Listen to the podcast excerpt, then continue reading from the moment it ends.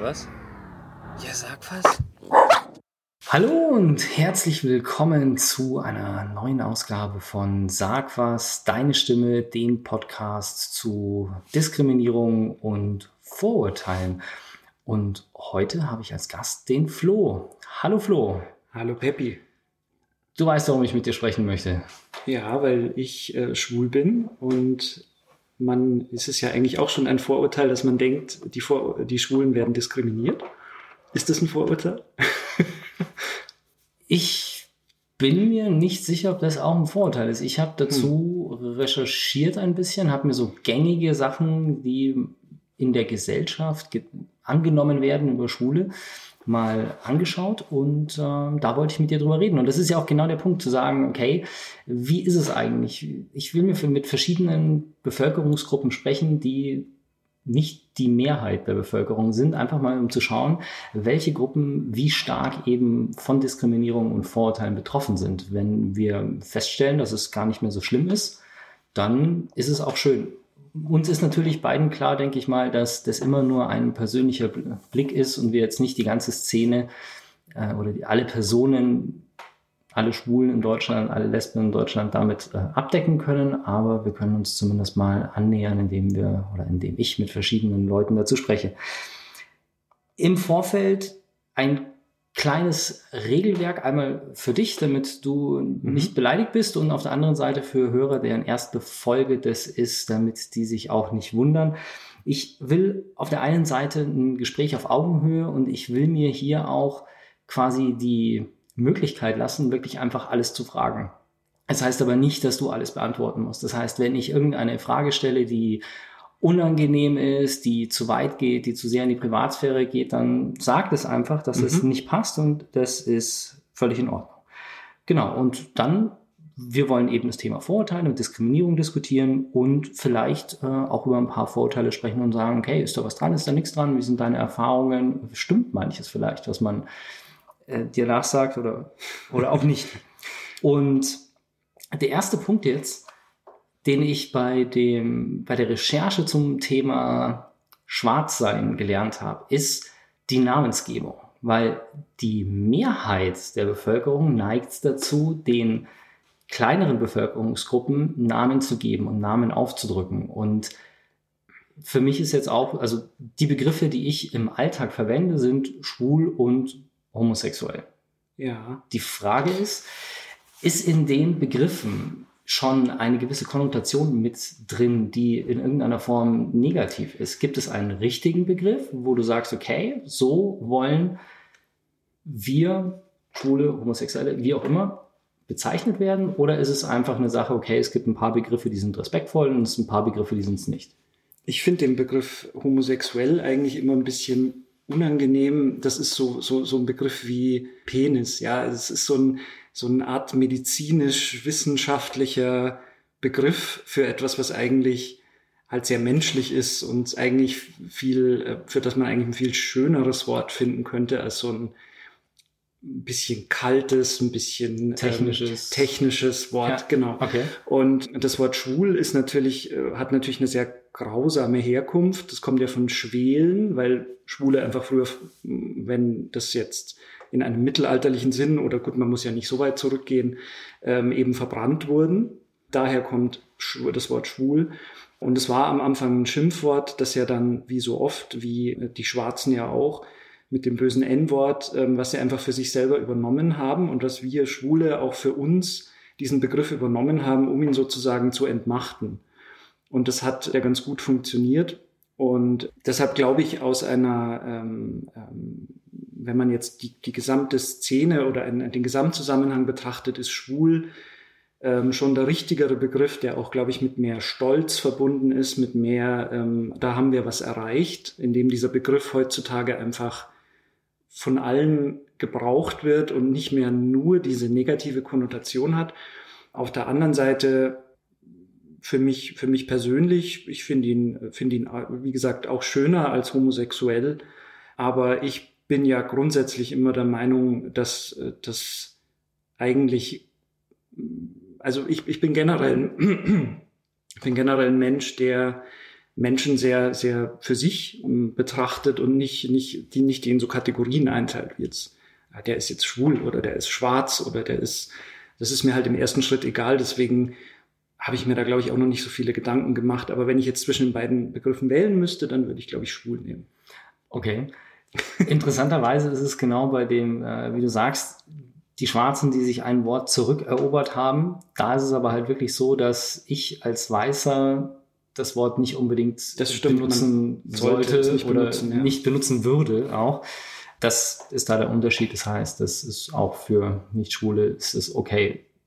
Ja, genau. Ich glaube, wir haben den, den Begriff da noch, äh, noch vielleicht sogar noch ein bisschen weiter geöffnet, indem wir eben sagen, das ist heute die, die Bezeichnung, die auch okay ist, wenn wir so, also für mich zumindest. Ich kann da ja nicht, ich war ja auch, habe ja da die, einerseits die Gnade der späten Geburt, andererseits ähm, war es natürlich, war natürlich wenig Gelegenheit da noch dafür zu, zu kämpfen in einem Sinne, weil es ab irgendwann schon immer normaler wurde, Gott sei Dank.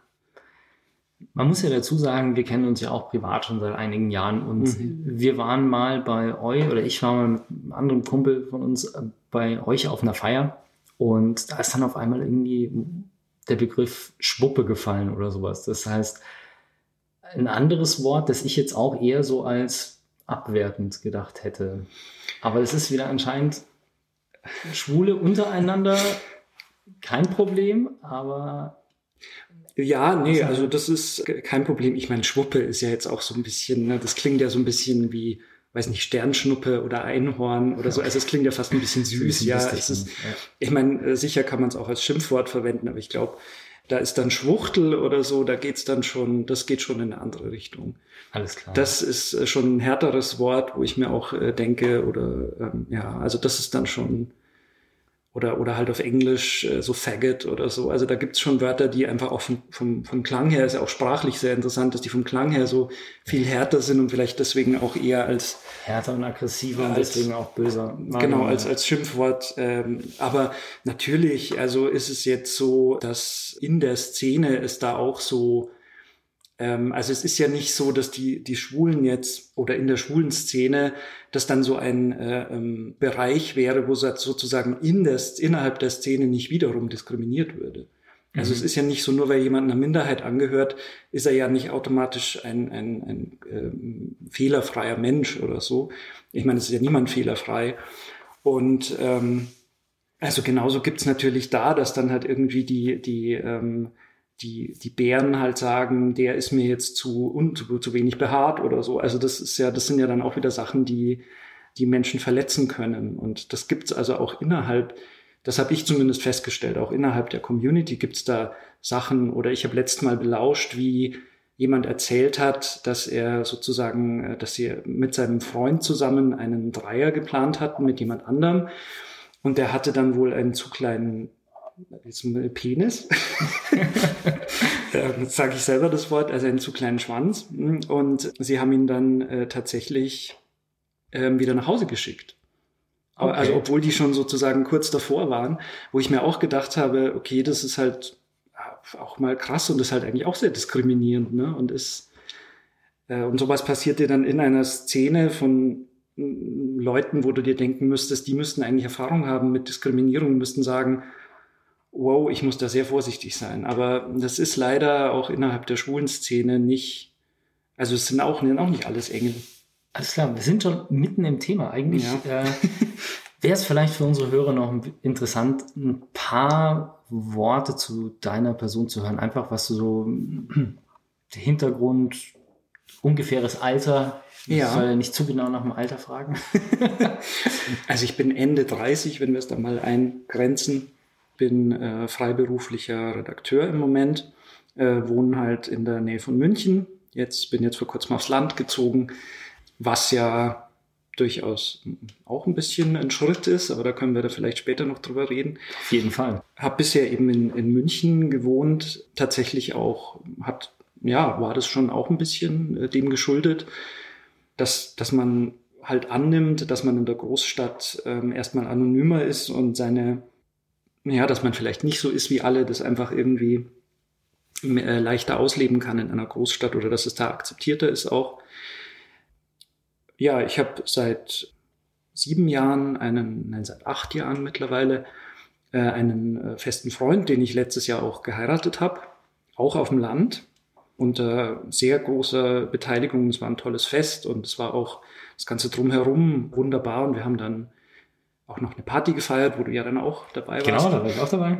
Also wir, uns ist da halt sehr viel äh, Liebe und sehr viel Akzeptanz einfach entgegengebracht worden.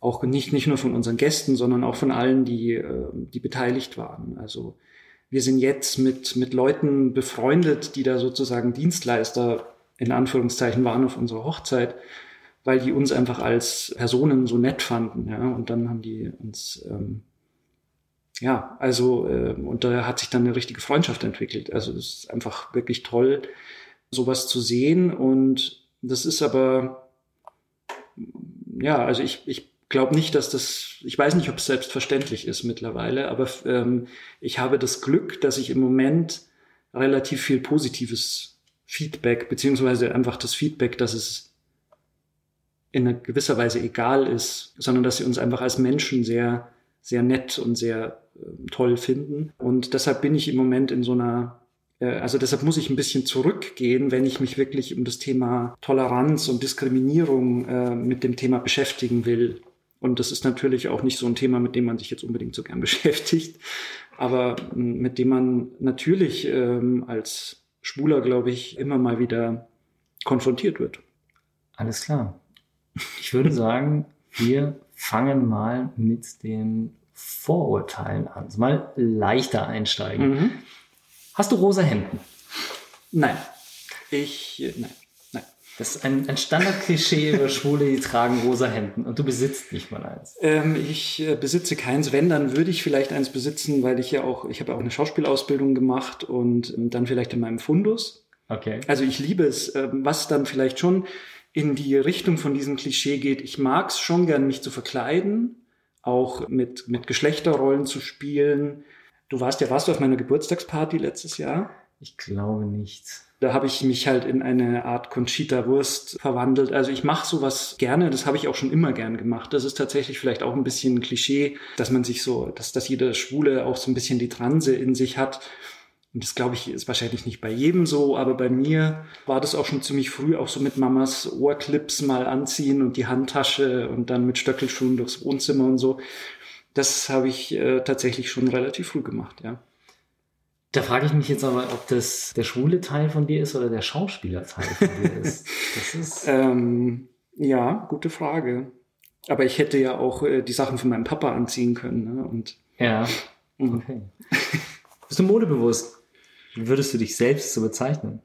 Es äh, hat ein bisschen, glaube ich, nachgelassen, einfach dadurch, dass ich nicht mehr so, dass ich zum Arbeiten, also ich arbeite von zu Hause aus. Das heißt, äh, ich bin, äh, ich muss mich beim Arbeiten nicht mehr so darauf achten, wie ich mich kleide. Von daher hat das ein bisschen nachgelassen, aber generell schon, ja, ja, doch, schon. Also ich äh, mag schon gern, ich habe ein, glaube ich, ein relativ normalen Kleidungsstil, also jetzt nicht irgendwie flamboyant oder Dings. Ich mag gern mal Farben oder so, gern mal so ein farbiges, so farbige Schuhe oder so. Schuhe ist auch Schuhe, so ein bisschen Schuhtick, ja, doch. Aber ich glaube, so insgesamt ist das mit dem, äh, also modebewusst ja eher, als dass ich jetzt rosa Hemden anziehen würde, auf jeden Fall. Okay, das sind jetzt so die ersten beiden Klischees gewesen, die aufgepoppt sind, als ich nach Klischees gesucht habe. Mhm. Was sind denn so Dinge, die du aus dem Alltag kennst, die einem wirklich entgegengebracht werden? Weil ich will jetzt nicht eine Liste von Klischees raussuchen und dich alles abfragen. Das ist nicht der Sinn der Sache, sondern was sind so die Dinge, die auch vielleicht völlig an den Haaren herbeigezogen sind? Was sind so die Dinge, auf die du stößt, wenn du dich mit Leuten unterhältst, die dich nicht so gut kennen? Also ein Klischee, was auch tatsächlich ein bisschen unangenehm werden kann, ist, dass Frauen halt denken, dass Schwule, also manche Frauen, ja auch nicht alle natürlich, aber es gibt halt Frauen, die denken, dass Schwule sozusagen unbedingt ihre Probleme hören wollen, ähm, dass sie auch, dass Schwule auch überhaupt kein Problem mit engem Körperkontakt mit fremden Frauen haben. Und das ist es halt, das kommt halt sehr auf die Frau an, ob wir das haben, glaube ich. Also ich habe schon mit, äh, auch in Diskos mit fremden Frauen getanzt, das war total lustig. Aber es gibt halt auch oft Situationen, wo halt Frauen auf dich, äh, wenn sie erfahren, dass du schwul bist, dann irgendwie auf einer Party dann auf dich zustürmen und dir irgendwie, ach ja, da, da müsste ich dich was fragen, weil mein Freund macht jetzt immer das und das und ja, könntest du mich da ein bisschen beraten oder so? Und okay. da denke ich mir dann schon so, äh, du, ja, äh, hallo erstmal, wie heißt du eigentlich und so. Also es ist so diese, diese, mh, hm, da sind für, für manche Frauen werden da so ein bisschen Grenzen aufgehoben und da bin ich generell jemand, der das, der das nicht so gern mag. Ich mag gerne, ich bin ein sehr herzlicher Mensch, wenn ich jemand mal kenne. Ich muss ihn auch nicht wahnsinnig gut kennen, aber ich möchte mich halt, möchte mir selber aussuchen können, mit wem ich erstens engeren Körperkontakt haben möchte oder mit wem ich auch über intimere Sachen sprechen möchte und ja, das wird halt, diese Grenze wird halt da sehr oft überschritten, weil, weil es halt so ein, aus dem Gedanken heraus, ach, die sind Schwulen, die verstehen uns ja alle so ungefähr. Ja, ich glaube, aus Sicht von Frauen sind Schwule auch in der Tat gute, beste Freunde. Das ist auch so ein typisches Klischee irgendwie, auf das man stößt. Ja, also ich habe auch viele weibliche Freunde, das muss ich auch sagen. Manchmal denkt man sich dann auch, ähm, wenn man so mit Frauen spricht, so, ah ja, okay, jetzt weiß ich auch, warum ich äh, mit einem Mann zusammen bin. äh, ja, aber so generell, also ich äh, liebe Frauen, ich liebe auch starke Frauen. Also das war auch schon immer so ein Ding. Äh, es ist auch tatsächlich so, dass ich, ähm, wenn man sich jetzt die Künstlerinnen anschaut, die so generell als schwulen Ikonen gelten, so Barbara Streisand oder so, das kann ich alles nachvollziehen und das ist, sind auch für mich tatsächlich Ikonen. Also da in dem Sinne glaube ich, erfülle ich schon auch ein Klischee, also dass so die, ähm, dass wir so gewisse, dass wir also starke Frauen toll finden und dass wir ähm, da auch so ähm, ja, so, so Ikonen oder, oder Rollenvorbilder haben, wo wir sagen, die finden wir einfach ganz toll. Das ist aber, finde ich, jetzt nicht das schlimmste Klischee. Das kann man auch erfüllen. Nee. ähm, ja. Gibt es noch andere Klischees, die dir öfter entgegengebracht werden und die vielleicht ein bisschen mm. unangenehm sind? Naja, es ist so dieses, also was, was es natürlich innerhalb der, der ähm, schwulen Szene schon gibt, ist halt diese sehr starke, dieser sehr starke Fokus auf Sex und dass jeder auch sozusagen ständig für Sex zur Verfügung steht und dass sich jeder auch auf Sex hin optimiert.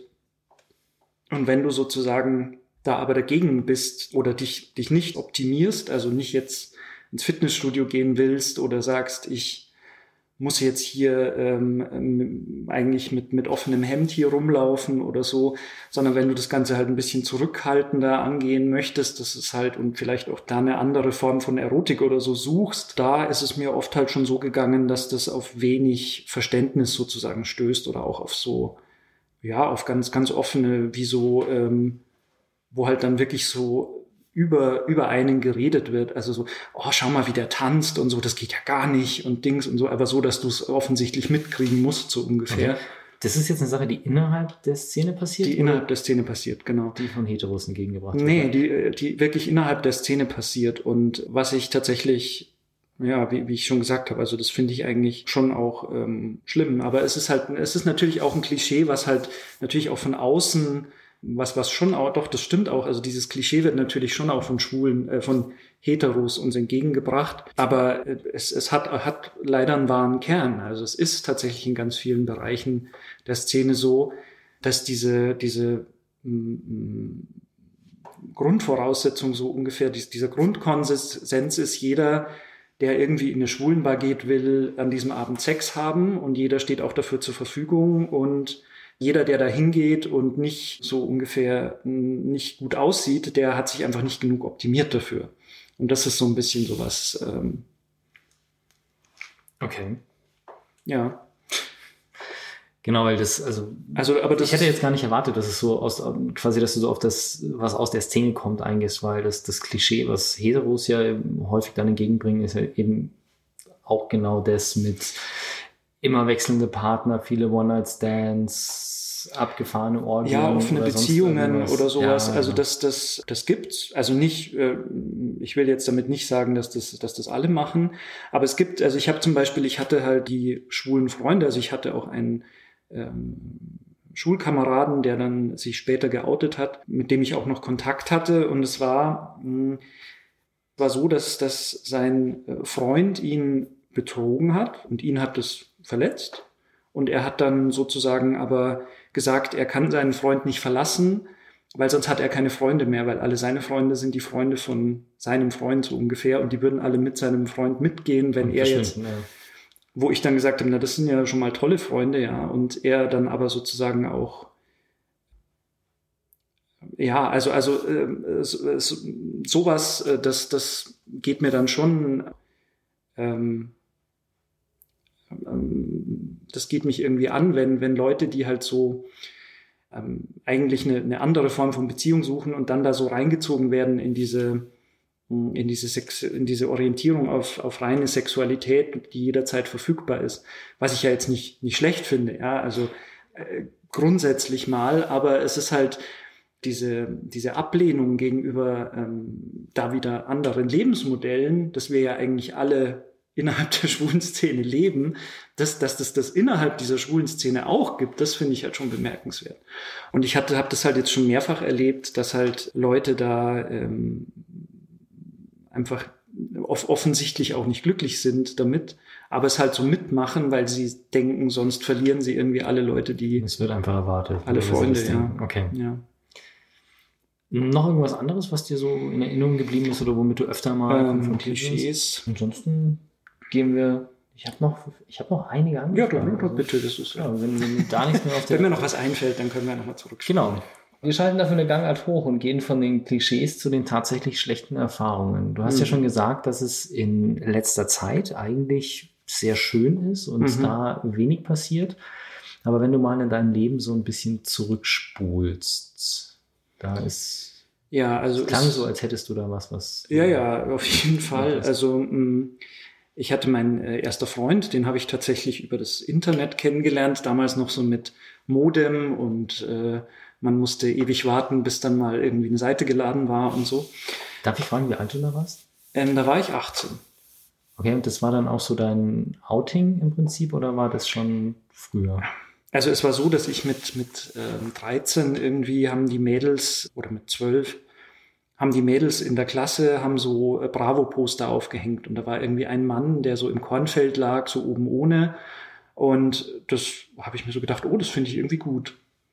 Und das war aber für mich so, dass ich das so vom ersten Moment an völlig akzeptiert habe. Also es war so für mich so, aha, okay, ja, dann ist das jetzt so, gut.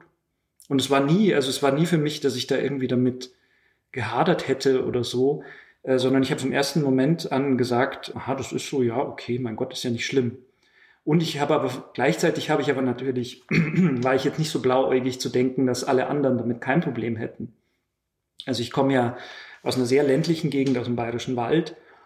Und jetzt im Nachhinein muss ich sagen, ich habe den Leuten vielleicht auch ein bisschen zu wenig zugetraut in dieser Beziehung, weil ähm, es jetzt ähm, dort auch völlig normal ist, ja, und auch viele Leute da relativ äh, offen damit umgehen, dass sie schwul oder lesbisch sind und das auch zu keinerlei Problemen führt.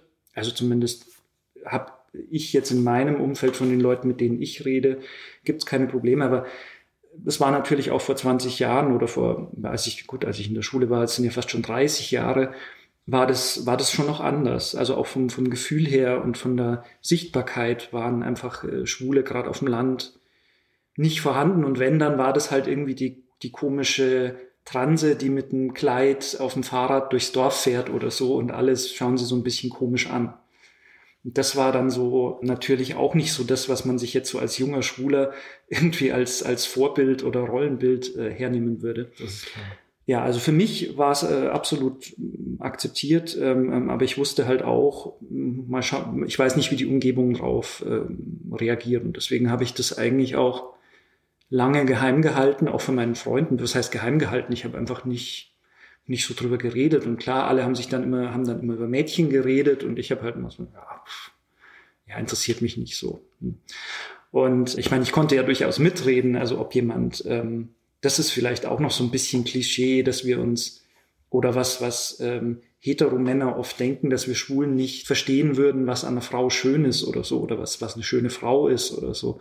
Und das, ähm, das habe ich zumindest oft so mitgekriegt. Und wenn man dann halt sagt, oh, die ist aber hübsch oder so und Dings, dann kommt immer so, oh ja, was, wie kannst du doch gar nicht so richtig beurteilen und Dings und ich so, ja, vielleicht kann ich sogar noch mehr beurteilen, weil ich irgendwie ein bisschen einen anderen Blick drauf habe. Aber ja, auf jeden Fall. Ähm, und äh, dann ähm, war es halt irgendwann so, dass ich über Internet, also da wussten es dann schon ein paar Leute, und dann habe ich eben über Internet meinen ersten Freund kennengelernt, allerdings in Ostfriesland, also am ganz anderen Ende von Deutschland. Oh je. Wir haben dann viel telefoniert und es war auch ganz nett und irgendwann bin ich dann mal hingefahren, tatsächlich irgendwie acht Stunden mit dem ICE und keine Ahnung, mit 18 dann.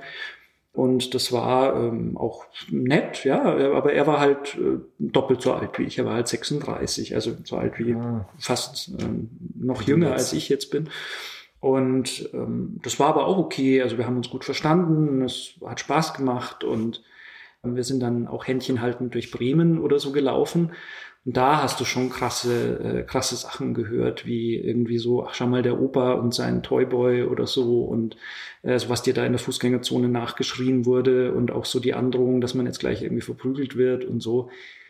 Und das waren dann schon auch Sachen, wo wir gesagt haben, so ja, sollen wir das jetzt noch machen, da Händchen haltend rumzulaufen. Das heißt, du kommst aus dem konservativen Bayern, aus dem bayerischen Wald, fährst in die größere Stadt nach Bremen. Bremen in den offenen Hafen, offenen Hafen ne, so. mit Seeleuten, allem drum und dran mhm. und da wirst du dann konfrontiert mit Gewaltandrohungen und sonstigen. Ja, man das muss aber halt auch, erwartet ja, man da jetzt auch nicht so, ne? eher andersrum. Ist aber natürlich auch so, dass es da halt sozusagen in eine gewisse Sichtbarkeit ging. Und vorher war es halt immer so ein, ja, der Florian hatte halt noch keine Freundin so ungefähr, ne? Also das war mhm. schon, es war halt so eher so ein, mm, ja, man hat sich's gedacht so ungefähr, aber es war jetzt nie so, ähm, dass das irgendwie, und es gab aber halt, interessanterweise, also ich weiß nicht, ob es damit zusammenhängt oder ob es einfach was war, was ähm, generell als, als verletzend angesehen wurde, aber war das halt schon immer so was, was mir in der Grundschule sozusagen schon die Leute entgegengeschmettert haben, so ja, dann geh doch zu dem Mädchen in die Umkleide oder so. Ja, also wo ich ähm, wo, was mich damals, also in dieser in der Grundschulzeit war ich da auch noch war ich dann noch sehr anfällig dafür und auch verletzlich und ähm, das hat mich dann schon getroffen.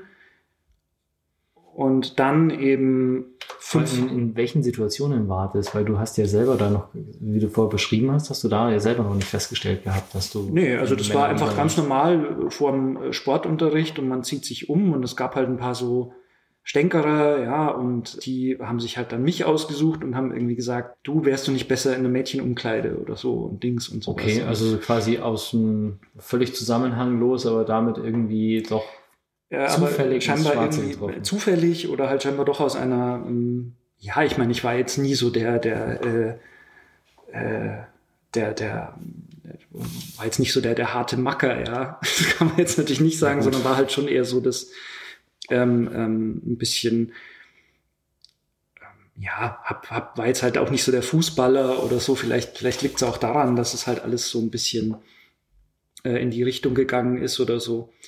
Aber das waren auf jeden Fall Sachen, die, das waren so die ersten Erfahrungen, wo ich das erste Mal überhaupt so gemerkt habe, so, hm, ja, und als ich dann aber im, im, ins Gymnasium gekommen bin, hat sich das eigentlich alles so ein bisschen gefestigt, weil ich dann auch einfach richtig gute Freunde gefunden habe, die mich halt da auch, ähm, mit denen ich auch sehr viel gemacht habe und womit die mich sehr unterstützt haben. Ja, und dann eben nochmal zehn Jahre später oder so dann eben das, das zu erleben halt dann da in Bremen, dass das, also wie gesagt, ich war ja dann, ich war blauäugig, ich habe mir, ich, ich wusste, dass es vielleicht nicht für alle okay sein würde, aber da, das war eigentlich das erste Mal, wo ich das halt so wirklich explizit auf dieses Schwulsein hin, wo es auch offensichtlich war, ähm, sozusagen erlebt habe, dass es halt irgendwie da richtig Probleme geben kann. Okay. Weil es für viele Leute einfach nicht okay ist oder für, ja. Und ich habe ähm, schon, Gott sei Dank, das Gefühl, dass sich in diesen, in den letzten 20 Jahren was getan hat, aber ich habe, wir haben vorher ja auch schon kurz geredet und da habe ich schon gesagt, vielleicht bin ich da auch ein bisschen in meiner persönlichen Blase, weil ich mir halt sehr tolle Leute gesucht habe, einfach in meinem Umfeld, die das alle akzeptieren und ja, und, und mir auch tolle Orte gesucht habe oder tolle Orte gefunden habe, wo das auch akzeptiert ist, ähm, so, dass wir so sind, wie wir sind und wir einfach als Menschen wahrgenommen werden und dass uns die Leute irgendwie und dass wir, dass wir die Leute nehmen, wie sie sind und die uns deswegen auch nehmen, wie wir sind. Das heißt, heutzutage hast du eigentlich so gut wie gar nicht mehr mit solchen Dingen zu kämpfen. Ähm, Oder erlebst sowas nicht mehr? Nee. Nee, wobei ich nicht sagen will, dass es das nicht mehr gibt, weil das fände ich einerseits aus einer gesellschaftlichen Sicht sehr gefährlich. Also, dass, dass man sich dazu zurücklehnt und sagt, äh, ja, das, ich habe es jetzt seit, ähm, weiß ich nicht, äh, hatte da jetzt seit fünf Jahren kein blödes Erlebnis mehr, drum gibt's das gar nicht mehr so ungefähr. Aber in meiner persönlichen Blase war jetzt in den letzten fünf Jahren eigentlich nichts, wo ich sagen würde, wow, gut, das war jetzt wieder mal eine, eine gefährliche Situation so ungefähr. Ja. Wir gehen schon recht offen damit um, wobei wir beide jetzt nicht die Typen sind, die jetzt Händchen haltend durch die Stadt laufen müssen. Also das hat aber jetzt, glaube ich, nichts damit zu tun, dass wir irgendwie da Angst oder Respekt hätten, sondern wir einfach ähm, dass das nicht so zu unserem Verständnis von einer Beziehung gehört. Also es ist so für uns so, wir, wir, wir gehen, ich gehe dann gern nebeneinander, ich schmieg mich auch mal bei ihm an, ich äh, gebe ihm auch mal einen Kuss oder so, aber dieses Händchen halten, das ist halt so, ja, das muss es jetzt nicht unbedingt sein. Vielleicht liegt es auch daran, dass es halt, ähm, vielleicht kommt die Provokation ja auch aus dieser, äh, aus diesem, diesem Symbol heraus, dass man das halt da zwei Männer Händchen halten durch die Stadt oder kam damals auch daraus, dass wir halt da Händchen halten durch die Stadt gingen und es so offen gezeigt haben und es auch so plakativ gezeigt haben einfach. Das ist jetzt, jetzt schweife ich mal kurz ein bisschen ab, aber das Interessante an der Geschichte finde ich, dass dieses Händchen haltende Männer in anderen Ländern, die ein viel krasseres Problem mit Homosexualität haben, ein völlig normales Stadtbild ist. Mhm. Also sowohl ich habe das erlebt, sowohl in Istanbul als auch in Dubai. Mhm. Beides jetzt Regionen, in denen du mit Sicherheit dich als Schwuler nicht so oder dein Schwulsein nicht so ausleben kannst, wie du es hier kannst. Ja. Gehe ich mal davon aus. Also aber, ich weiß nicht, wie es in Istanbul ist. Ähm aber da ist es das Normalste von der Welt, dass dir auf der Straße händchenhaltende Männer entgegenkommen. Mhm. Weil das dort einfach nur anscheinend ein, das machen gute Freunde miteinander. Ja. Ja, also ich finde das auch, ähm, ich, ich habe da durchaus auch mit meinem besten Freund, der nicht schwul ist, der aber lustigerweise immer für schwul gehalten wurde, während ich immer nicht für schwul gehalten wurde. also das ist total lustig, wieder auch wieder die Klischees, weil der hat sich zum Beispiel die Nägel lackiert und hat sich halt, ähm, der hat halt immer schon auch gern ein bisschen provoziert und wir haben das dann auch teilweise so als bewusste Provokation auch gemacht, dass wir uns irgendwie, äh, dass wir Händchen haltend irgendwo rumgelaufen sind oder so. Aber ja, ähm, äh, ja, also ich, ich weiß auch, ähm, mir hat mal jemand erzählt, dass das in Tunesien auch wohl so ist. Also generell in diesen ähm, arabisch-muslimisch äh, geprägten Kulturen scheint es relativ normal zu sein oder zumindest in diesen Sachen, wo wir das jetzt erfahren haben, äh, dass Männer da Händchen haltend rumlaufen. Ja, aber es ist tatsächlich interessant, dass es bei uns so eine so eine Provokation ist. Und ich meine, bei Mädchen oder bei Frauen ist es ja, Völlig ist es ja überhaupt kein, kein äh, Problem. Was jetzt dann wahrscheinlich halt wieder ein Problem, eher ein Problem wäre oder so, ist, wenn die Frauen dann irgendwelche, ja, weiß ich auch nicht, wenn die Zärtlichkeiten austauschen, ist auch wieder irgendwie nicht, nicht so, nicht so also, uncool wie bei Männern. Ich wollte also sagen, so wie viele, also in der Zeit, in der ich viel weggegangen bin, wie viele Mädels ich da irgendwie knutschen sehen habe, ja. die in keinster Form, in irgendeiner, in keinster Weise irgendwie lesbisch waren, sondern mhm. einfach so Party, wir haben was getrunken, wir knutschen ein bisschen rum, wir ärgern die Jungs, die nicht dürfen, so in der Richtung. Also das ist. Ähm, ja, ja, ja, genau. Also ja. es ist, ähm, ja. Äh, ja. Ich habe dich übrigens auch nicht für schwul gehalten, als ich dich kennengelernt habe. Ja. Wir haben uns irgendwie ein, zwei Mal gesehen und dann waren wir auf einer Geburtstagsfeier von dem Bekannten, über den wir uns kennen. Und dann, beziehungsweise was der Matze ist, den ja alle Hörer von Stimmt. Sarkos Geek Talk und Interview auch kennen. Äh, wir kennen uns über den Matze und du warst ja auch bei Geek Talk schon mal zu Gast, also mhm. kennt dich ja auch so ein bisschen daher. Aber das war, glaube ich, eine Geburtstagsfeier von Matze und da warst du halt dann da und wir haben geratscht und kam irgendwie Bene rein, kam vorbei, hat dir einen Kuss gegeben und ist wieder so, ja, ich gehe mal schnell an die Bar oder sowas. Und ich so, ah, okay. Ah, Flo ist schwul. Das ja, es, äh, das ist aber jetzt, also es, es, ähm, das ist vielleicht noch ein Klischee, also das, was auch teilweise stimmt, dass die Schwulen so ein Gaydar haben. Also ein, ein Radar for Gays, also ein, ja. ein Radar für, für andere Schwule. Und tatsächlich ist es manchmal so, aber es geht mir genauso. Es gibt auch, äh, ich hab, hatte einen Kollegen, mit dem habe ich, glaube ich, ein halbes Jahr zusammengearbeitet. Und es war so ein sehr, ähm, sehr sportlicher, sehr, sehr bulliger, großer, männlicher Mann einfach. Und irgendwann hat er halt auch erzählt, dass er schwul ist. Und dann bin ich auch so, ich auch so, was? Aber ja, also es ist, ähm, ich bin da wirklich auch, ähm, man, also ich bin da zumindest nicht davor gefeit. Aber wie gesagt, ich habe auch manchmal, bei, bei Lesben ist es tatsächlich noch schlimmer. Ich war mal mit einer Frau in einer Lesbenbar und habe nicht gecheckt, dass sie lesbisch ist. Ja, also okay. was dann äh, und hab's dann hab's nicht mal von ihr erfahren, sondern dann von irgendjemand anders, weil ich der erzählt habe, dass ich mit ihr in einer Lesbenbar war und dass ich da so, ah ja, das war so lustig, wir waren da in dieser Lesbenbar und so, ja, natürlich, sie ist ja auch lesbisch. Und ich so, ach, sie ist lesbisch? und ähm, ja, also von daher, es gibt dieses Gaydar, aber manchmal versagt es auch. Ja, das ist, ich, da muss ich, bei sowas muss ich immer dran denken, ich gehe unheimlich gern zum Christopher Street Day, mhm. weil es einfach eine geile Parade ist. Also die Politparade schaue ich mir gerne an von Christopher Street Day, mhm. weil es mhm. einfach eine geile Parade mit ja. cooler Stimmung und sowas ist. Und ich tendiere dazu, da immer, wenn ich in München bin, wenn der ist, irgendjemand mitzunehmen, der da auch noch nie war. Also ich war mal mit, ich habe mal meine Mom mitgenommen und mit ja, und hier und sollen wir uns das anschauen. Ich, ja, komm mit, ist lustig. Und dann kamen da so die ersten Gruppen, die da durchgelaufen sind und die ist dagestanden, völlig fassungslos, als da so die ersten, äh, ich sage jetzt mal, schwulen Gruppen, die dann halt teilweise irgendwie mit ledernen Hosen, also jetzt nicht mit bayerischen Lederhosen, sondern mit ledernen Hosen oben ohne irgendwie Fahnen schwenken, da durchgelaufen sind, die ist da gestanden, die hat den Mund fast nicht mehr zugekriegt. Wahnsinn, was sind das alles? Da kommt so eine ganze Gruppe gut aussehender, durchtrainierter, gepflegter Männer an die vorbeigelaufen. So, die sind doch nicht alle schwul, oder sag ich doch, das ist eine Schwulen- und Lesbenparade. Die sind alle schwul, wenn die da mitlaufen. Nein, das, das kann doch nicht sein. so schöne Männer alle. naja, nein. Ja, also das ist tatsächlich was, was ich, äh, was ich auch schon immer, was ich auch schon öfter gehört habe, so wenn, wenn dann jemand rausgefunden hat, dass ich schwul bin, dann hieß es irgendwie so, ach, immer die Netten, ja, immer die Netten sind schwul und so und ja, und ähm, ja. ja. Die Frage ist, ist es mit dem Händchen halten, liegt es nicht in deiner, in deiner Art oder ist das eine Sache, die zurück, von der du denkst, dass man die zurückführen kann auf diese schlechten Ereignisse? Weil auf der einen Seite sagst du, ihr seid Händchen halten durch Bremen gelaufen, auf der anderen Seite sagst du, dass das heute nicht einfach zu der Art gehört, wie du deine Beziehung ausdrückst. Ja, das ist natürlich was, was ich mich selber schon auch frage. Also gut, das war, ich war natürlich damals 18 und wollte natürlich das auch, da muss, muss man sich einfach noch viel mehr, oder ich war ja mein erster Freund, ich musste da noch viel mehr Sachen ausprobieren und äh, herausfinden, was mir jetzt liegt und so.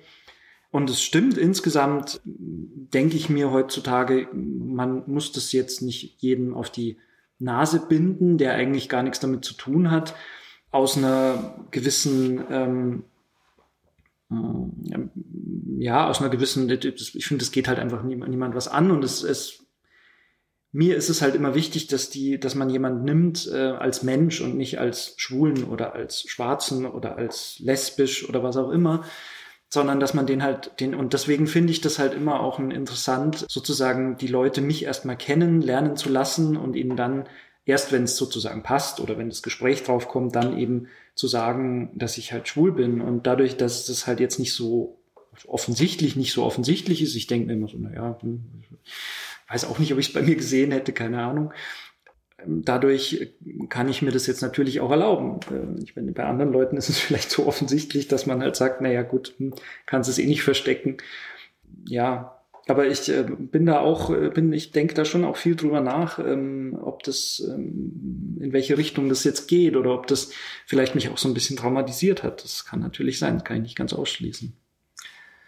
Okay, jetzt sagst du, dass es bei dir insofern recht positiv ist, dass du kaum noch wirklich schlechte Erfahrungen machst. Hast du so von Freunden und Bekannten aus der Szene da so ein bisschen einen Einblick, wie es bei denen ist? Kann man das ansatzweise verallgemeinern oder ist es einfach so, dass du die, in der glücklichen Situation bist mit Freundeskreis, Filterbubble und Lebensumständen, dass es dich einfach nicht betrifft?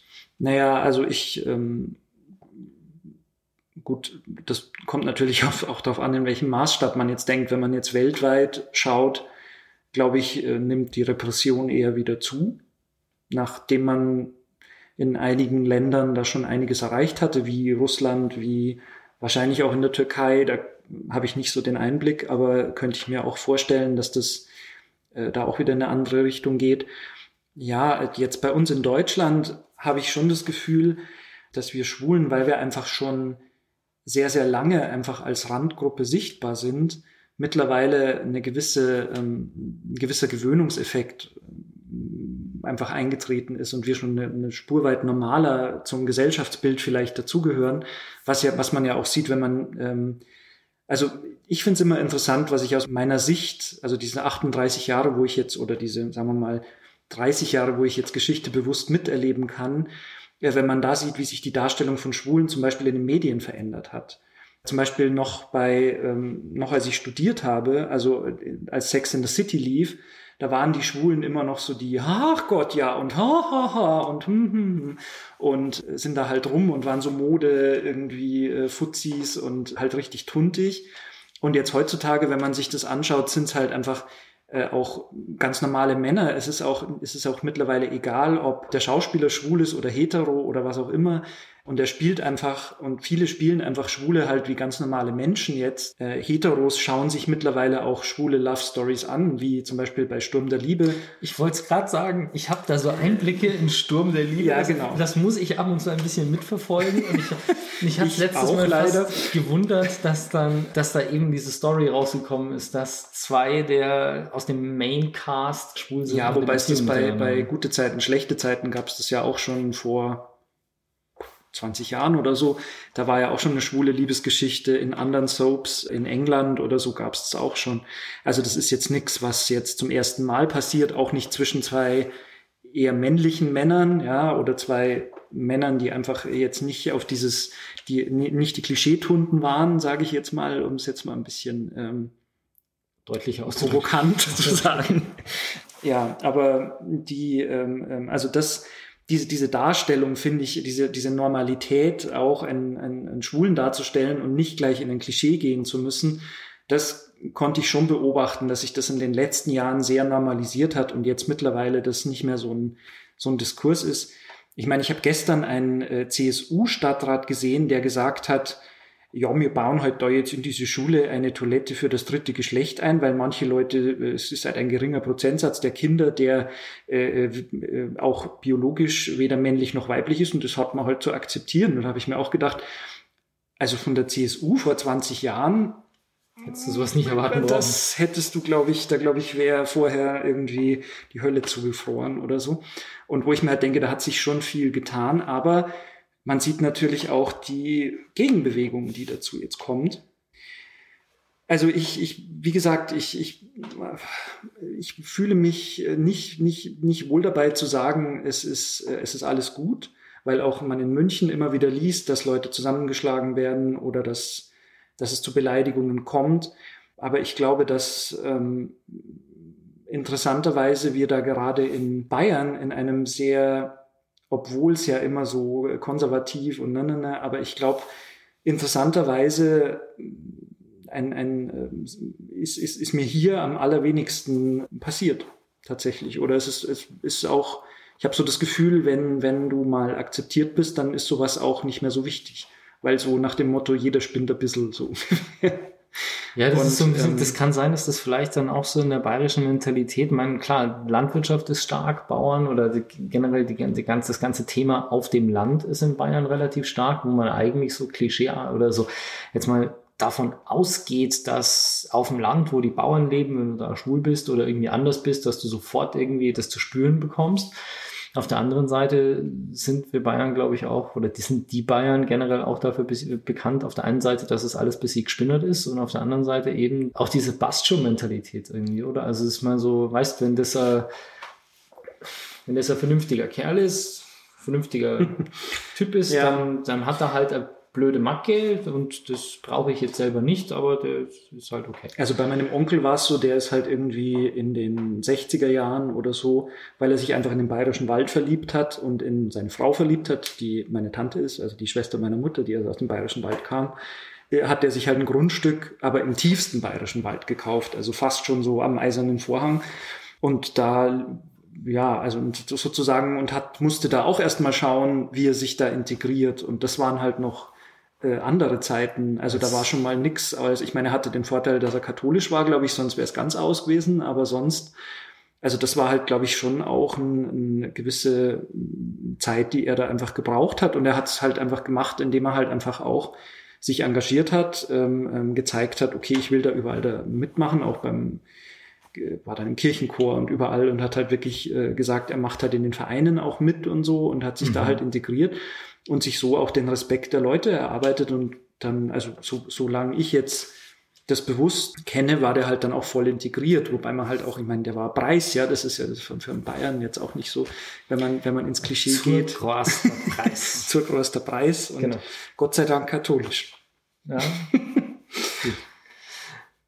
okay, du hast vorher aber selber schon gesagt, du kannst jetzt keine Unterschiede feststellen, dass du bist selber davon ausgegangen, dass die Stadt mit Sicherheit besser ist als das Land, aber du konntest jetzt auch nicht irgendwie so gravierend feststellen, dass Stadt und Land massive Unterschiede haben, oder? Ja, wo, also ich muss natürlich auch sagen, bin jetzt hier auf dem Land, aber halt, ich habe mir auch genau ausgesucht, wo ich hingehe. Ich meine jetzt von deiner Zeit, wo du im Bayerischen Wald aufgewachsen bist, nicht wo du jetzt bist, ähm, das jetzt ist klar. Also damals schon, ähm, damals war es natürlich ein Unterschied. Also einfach vom, äh, es ist halt auch ein, ein ähm, logistischer Unterschied einfach. Also ein logistischer Unterschied im Sinne von, es gibt einfach mehr Menschen, das heißt, es gibt auch mehr, mehr Schwule und es ist halt einfacher, ähm, sich mit jemand zu, zu treffen oder überhaupt jemand kennenzulernen oder auch mal zufällig jemand zu begegnen.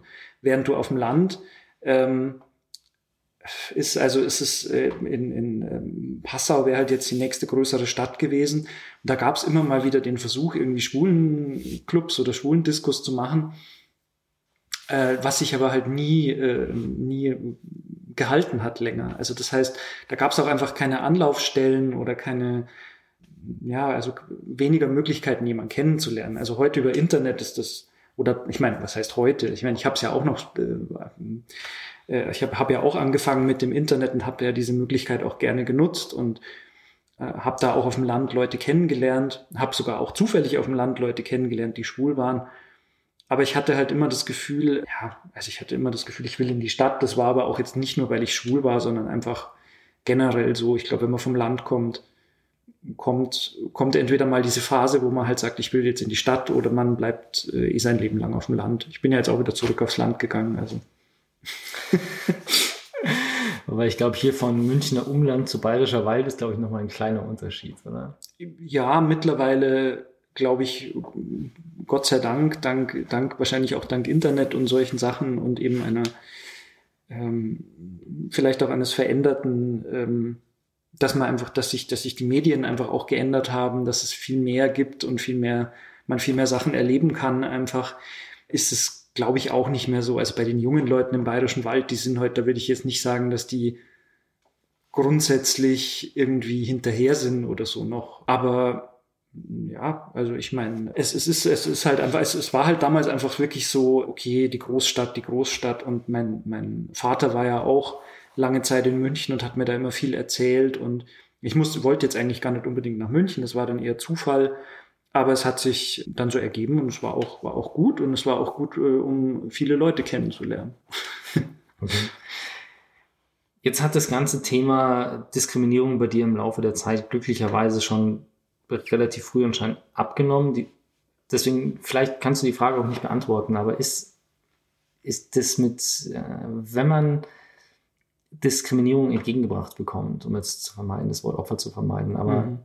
ist das eine Sache, stuft man da ab? Gewöhnt man sich da dran? Oder ist es einfach was, was Hast du es da jemals geschafft zu sagen, okay, ja, es, du bist der Fünfte, der mir das sagt, das geht mir jetzt äh, am Arsch vorbei? Oder ist das eine Sache, die einfach jedes Mal aufs Neue wehtut? So wie du gesagt hast, in der Grundschule war es so, dass ich das Ja, also ich war schon in der Grundschule ein, ein gern genommenes Mobbingopfer, muss ich sagen. Und das hat sich auch noch äh, schon noch in die Gymnasiumszeit hineingezogen und Nee, also ich glaube abstumpf, also ich, ich bin da nicht abgestumpft. Ich fand das immer verletzend, ich fand es auch immer ganz furchtbar. Ich glaube, man irgendwann ist man halt reif genug, um die Entscheidung zu treffen, dass man sagt, okay, ich, ich lasse mich davon nicht mehr entmutigen. Ich finde es furchtbar, dass es das gibt. Es tut mir auch sehr weh, aber ich lasse mich jetzt davon nicht mehr, ähm, ich, ich, ich kann so ein Stück von mir wegschieben vielleicht. Nachdem, aber, nach, aber trotzdem trifft es mich am Anfang immer wieder. Also mich treffen nicht nur Sachen, die mir selbst entgegengebracht werden, sondern mich treffen auch Sachen, die anderen ähm, entgegengeschleudert äh, werden, die halt, die halt, ähm, also was weiß ich, also ich bin auch, ich, ich kann sehr, sehr wenig nur mich auf Facebook bewegen, weil ich da bei diesen Kommentaren teilweise wirklich, ähm, das geht mir halt einfach sehr nahe, was die Leute, also wie ich, wie, wie Leute sowas schreiben können. Was für Kommentare? zu welchen ganz, Themen? Äh, ganz egal, also einfach so Hasskommentare. Ähm, also jetzt gar nicht man, über das Thema jetzt, jetzt gar nicht über das Thema generell. Schwul sein, sondern generell so, diese, okay. diese, diese Hasskommentare oder diese aufgebrachten Meinungen. Ich meine, da muss man ja nicht auf Facebook gehen, ist ja unter jedem Artikel, wo der eine Kommentarfunktion hat, ja. Ist ja so, sofort, und wo es ein bisschen politisch ist, ist ja, sind ja sofort diese Hasskommentare. Und das nimmt mich immer noch mit. Also es muss gar nicht mich selbst betreffen, sondern ich bin da leider oder Gott sei Dank wahrscheinlich sehr empathisch und, und äh, da generell sehr, sehr äh, schon empfindlich. Aber ich glaube jetzt, ich hoffe, dass ich jetzt mittlerweile gewachsen genug bin, um dann jemand jetzt auch die richtige Antwort zu geben, wenn er mir sowas sagen würde. Und das, glaube ich, ist auch, ähm, das konnte ich halt lange nicht, aber das hat, glaube ich, auch meine Schauspielausbildung noch mal ein bisschen dazu beigetragen, dass ich ruhig auch äh, sagen darf, was ich mir so denke. Und ich habe den Eindruck, dass, ich meine, für mich ist das gar nicht, ich beschäftige mich ja mit dem Thema, weil ich es besser verstehen will, schlicht mhm. und ergreifend. Äh, auch wie man sich fühlt, weil einfach mir sowas nie entgegengebracht worden ist. Aber sowohl bei dir als auch bei dem Interview zum Thema Schwarzsein hatte ich den Eindruck, dass es sehr, sehr stark auf das Umfeld ankommt. Also Personen, die ein, ein starkes Umfeld haben, die zu ihnen halten, Freunde, eine starke Clique, die einen akzeptieren, eine Familie, die hinter einem steht und einem sagt oder einem den Mut macht und das Selbstbewusstsein mitzugeben, mhm. dass es okay ist, wie man mhm. ist und dass es einfach normal ist. Es ist mhm. normal, wenn du eine andere Hautfarbe hast. Es ist normal, wenn du andere Leute attraktiv findest, als es der Durchschnitt der Bevölkerung tut. Deswegen bist du trotzdem ein genauso guter Mensch wie alle anderen auch. Und das ähm, macht jetzt auch so ein bisschen den Eindruck, wenn du so was man hört, wie du es beschreibst, von Grundschule über Gymnasium zu, zu deinem jetzigen Stand, dass das auch der entscheidende Umfeld oder der entscheidende Punkt ist, den du immer, immer wieder ansprichst. Ja, es ist, äh, ich, ich frage mich immer, ob ein, ob einen solche Erfahrungen halt einfach auch festigen und einem halt irgendwo was lehren oder was, was beibringen, eben sich, äh, eben, dass man, also ich glaube, das kann halt in zwei Richtungen gehen. Entweder du du glaubst es halt irgendwann selber, was dir diese Leute sagen, oder du sagst halt, nee, nee, das mache ich sicher nicht. Und ich weiß, dass ich so okay bin, wie ich bin. Und äh, ich glaube, das sind die zwei Richtungen, in die es gehen kann. Aber ich habe auch schon viele Leute erlebt, die halt dann wirklich angefangen haben, das zu glauben, was, was ihnen diese Leute dann über sich selbst erzählt haben, dass sie eben nicht okay sind, dass sie sich verändern müssen, um akzeptiert zu werden. Und das das ist der Punkt, wo das Umfeld beziehungsweise der, der Freundeskreis und das dann wahrscheinlich nicht so stark hinter den Leuten steht. Genau. Ah, okay. Genau, und das. Ich war jetzt gespannt. Ich meine, Facebook-Kommentare sind ein komplett anderes Thema und die sind, also das ist mitunter auch ein Grund, warum ich mir so gut wie keine Kommentare mehr durchlese. Gerade zu irgendwelchen Dingen, wo man darüber diskutieren kann, weil einfach so viel Scheiße drunter steht und mhm. ich mich dann aufregen muss, dass wer nicht alles an allem schuld ist. Aber generell das Schwul als Schimpfwort ist eine Sache, die immer noch ganz geläufig ist, glaube ich, in, in Schulen, bei Kindern, auch bei, bei Erwachsenen, so ja, es schaut ja voll schwul aus oder solche Sachen. Ist, Wie geht's dir dabei, wenn du sowas hörst, dass Kinder auf der Straße rumlaufen, sich gegenseitig irgendwie beschimpfen und dann schwul oder? Ich fand es ehrlich gesagt immer schon blöd. Äh, also ich fand schon als Kind es blöd, wenn sich Kinder beschimpft haben. Ich fand es nie irgendwie Generell, dass sie sich beschimpft oder, haben oder dass das Wort schwul dabei fällt? Und das mir geht es konkret darum, dass ja, ja, ja, immer noch das, ein das, äh. Ähm, das nur, nur als, als Einleitung. Also ich okay. fand das immer schon albern und also mein, mein bester Freund sagt immer, er ist schon mit 50 auf die Welt gekommen und ich bin wahrscheinlich mit, ich hoffe nicht mit 50, aber vielleicht mit 30 auf die Welt gekommen. Also ich fand sowas immer schon ein bisschen kindisch. Und bei das Schwul, ähm, also das ist schon seltsam, weil ich auch versuche, da drüber zu stehen, aber das ist schon was, was irgendwie was in mir auch trotzdem berührt. Also auch wenn wir dieses, also wenn, wenn wir Schwulen ja dieses Wort für uns übernommen haben, aber es ist einfach, wenn es, wenn es als plötzlich als Schimpfwort wieder missbraucht wird, das ist schon, ja, das ist, das ist verletzend, wie wir vorher gesagt haben. Also das ist, das ist tatsächlich, ja, also das macht irgendwas in mir und, und verletzt mich ich frage mich an der Stelle ganz ehrlich, irgendwie, naja, gut, dafür bin ich auch nicht genug im Thema drin, um zu wissen, woher Kinder ihre Schimpfwörter bekommen, wie die geprägt werden oder woher die, woher die kommen. Vielleicht von den älteren Geschwistern hm. oder Umgang mit Älteren und dann wird das halt einfach so weitergegeben und weitergegeben, weil es ist wie bei nicht die Eltern, ja, aber ja. Man, man, kann es nicht ausschließen. Ältere Geschwister, ähm, ja, und, und, und sowas multipliziert sich ja dann schnell ich finde es ja bloß seltsam, wenn Kinder gar nicht erklären können, was das überhaupt ist. Also ist, jetzt sag mal nochmal, was ist ein Schwul?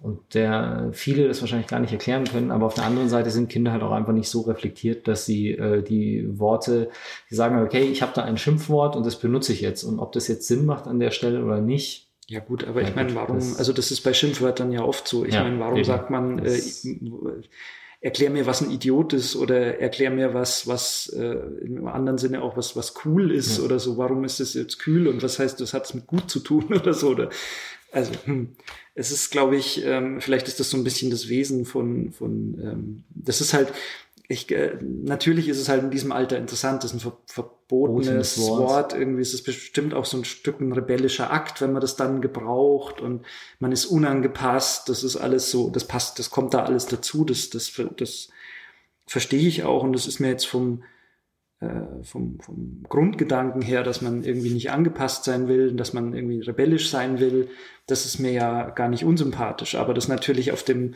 Rücken anderer Leute zu machen oder auf dem, oder mit Sachen, die Leute wirklich verletzen. Verletzen und dann nicht mal aber zu wissen, dass man die Leute damit verletzt, das finde ich halt äh, schon schlimm. Ich sage jetzt mal, was das Thema Klischees angeht, äh, fällt mir ein, dass es da noch oder Vorurteile, Klischees und Beschimpfungen gibt es noch viele andere Sachen, die verletzend sind und wirklich von der, naja, häufig auch politisch eher rechteren Ecke dann mit Schwulen gerne in Verbindung gebracht werden. Die lassen wir jetzt mal aus. Aber du hast interessanterweise, es ist das Thema, das du angesprochen hast, dass gerade in Bayern jetzt diese Thematik mit dem dritten Geschlecht, da wurde eine Toilette in der Schule für das dritte Geschlecht eröffnet das man gar nicht erwartet. Auf der anderen Seite ist es natürlich so, dass wenn Lehrpläne geändert werden, um auch mehr Vielfalt aufzuzeigen im Unterricht als nur Vater, Mutter, Kind, dass sich da dann auch wieder breite Gegenwehr bildet. Mhm. Hast du da irgendwie eine Meinung dazu oder irgendwie Erfahrungen? Wird das aufgebauscht oder ist das gar nicht wirklich so ein Thema? Also ich habe ich hab natürlich eine Meinung dazu, dass ich es ähm, albern finde. Also ich meine, es, es, hat sich Gott sei Dank in der Pädagogik, auch seit ich in der Schule war, viel verändert. Also wie ich gehört habe, dass die Neffen von, von meinem Mann, also jetzt auch meine Neffen, dass die jetzt irgendwie ähm, äh, aus Plastilin irgendwie äh, ähm, Penisse formen im Unterricht und okay. äh, ähm, da halt völlig frei sind, äh, welche Größe, welche Form und so, um halt auch also äh, ne, sowas hätte es halt bei uns einfach nicht gegeben. Bei uns war das so, na, jetzt kommt Sexualkunde, Geld, da wird nicht ausgefragt, aber ja, hört halt zu, was ich euch so erzähle. Und hm, es hm, war alles so ein bisschen verschämt und heute ist das halt ein anderer, natürlich auch ein viel schönerer Umgang äh, mit diesem Thema. Und ähm, gerade wenn man jetzt sagt, okay, wir, wir finden es jetzt in Ordnung, eine, eine Toilette für ein drittes Geschlecht äh, zu bauen, aber das muss dann sozusagen auch genügen. Wir erklären den Kindern jetzt aber nicht, dass das völlig okay ist, dass sie nicht männlich, nicht weiblich sind. Und wir helfen ihnen da auch nicht, weil sie da halt vielleicht völlig verzweifelt sind, weil sie offensichtlich nicht in die in, in äh, gesellschaftliche Normen hineinpassen, äh, sondern wir bauen halt jetzt eine Toilette für sie. Also das ist ja sozusagen dann so halt ein bisschen, bisschen kurz gedacht. Ne? Also und und ja, also ich ich denke natürlich wird sowas halt auch gerne benutzt, um das sozusagen ähm, von von so Aufhetzern und so, die halt dann natürlich da Menschen finden, die halt vielleicht auch nicht so, ja, also ich meine, das hat, das, das sieht man ja jetzt leider immer wieder, wie einfach man die Leute manipulieren kann, indem man ihnen halt einfach Lügen erzählt, indem man ihnen halt dann, man weiß ja auch nie, was diesen Leuten erzählt wurde, die da demonstrieren. Ja, vielleicht wurde denen erzählt, äh, ähm, da kommt dann irgendwie ein Mann und lässt die Hose vor euren Kindern runter oder keine Ahnung. Ja, also man, pff, keine Ahnung. Ähm, oder eure Kinder, also was ja dann oft so, so, ja, die Kinder sollen ja schwul erzogen werden oder keine Ahnung, also dass sie dann wirklich schwul werden. Und ich meine, damit spielen ja erschreckenderweise nicht mal mehr nur irgendwelche populären Aufreiß, äh, äh Aufheizer, sondern es machen ja mittlerweile, äh, dieser Andreas Gabalier hat ja offensichtlich, äh, habe gestern einen Ausschnitt gesehen, ja, wo er sagt, kam irgendwas man, man, äh, äh, man hat es ja heute nicht mehr leicht, wenn man als Mann eine Frau liebt oder so wo ich mir halt echt denke, so ja, das ist jetzt wieder dieses typische, die Schwulen nehmen euch, äh, wollen euch was wegnehmen. Ich frage mich halt immer, was soll man euch denn wegnehmen? Also eure Frauen wollen wir nicht, euch meistens auch nicht. Beim Irwin Gabalier war heute auch was in der Zeitung, oder habe ich online gelesen, dass da gibt es auch irgendeinen irgendeine Thematik, dass bei einem hm. Fasch im Rosenmontagsball oder sowas ein Verein ausgeladen werden sollte, der ihn ehren wollte, weil wohl. Ja, er hat, nee, er, er, er hat den äh, Karl-Valentin-Orden bekommen, was natürlich schon eine schlimme Sache ist, weil Karl Valentin halt für alles steht, wofür Gabalier eigentlich äh, nicht steht, beziehungsweise mhm. umgekehrt. Und ähm, dieser Gabalier halt einfach ein, ein reines Marketingprojekt ist und äh, man sozusagen halt also das hat dieser eine Kabarettist, dessen Namen ich jetzt gerade nicht Springer, genau, ähm, der hat halt auch gemeint, dass der halt ein reines Marketingprojekt ist und dass es halt super im, läuft im Moment, wenn man so ein bisschen am rechten Rand aber halt immer so mit, naja, das hat er ja so nicht gesagt, so ungefähr. Hat er nichts gegen Schwule gesagt, sondern er hat nur gesagt so, ach ja, es ist ja schon immer so leicht, wenn man heute als Mandal ein Weiber liebt, so ungefähr. Und ja, ja. Mhm. Ähm, und sowas finde ich halt niederträchtig und gemein und ekelhaft und das dann auch noch zu, also es ist ja sozusagen alle verarscht. Du verarscht, du machst die Gesellschaft schlechter, du verarschst die Leute, die eigentlich deine Fans sind, weil du ihnen halt was vorspielst, was du vielleicht, wo du vielleicht gar nicht wirklich dahinter stehst oder vielleicht doch, aber dann ist es scheiße, dann sag's nicht. Äh, und ähm, also es macht einfach die, die Welt halt ein bisschen ein Stückchen schlechter und deswegen ähm, ja, geht bitte niemand auf ein Andreas Capaldi-Konzert. Okay, ist auch nochmal eine Aussage. Ich meine, weißt du, das ist so. Aber das ist jetzt vielleicht natürlich auch ein Vorurteil, was ich habe. Facebook hat es ja mal gemacht, dass Facebook ganz viele verschiedene Geschlechter eingeführt hat. Und die haben es halt mal gezeigt, wie man es machen kann. Und ich habe mir das dann auch angeschaut und ich war erstaunt, weil Facebook neben männlich und weiblich, glaube ich, noch 60 andere Geschlechter drin hatte, wow. die du auswählen konntest. ja. Und das ist halt so, wenn ich mich da selbst beobachte, wie ich da reagiere, das ist halt auch so, okay, das ist echt viel. Braucht's denn wirklich so viel? Und ja. dann kommt aber dieses, ja, aber ich klicke da Mann an und dann drücke ich auf Speichern und dann ist es mir scheißegal, ob es da zwei oder 200 gibt, weil ich brauche da eins und dann ist es mir doch wurscht.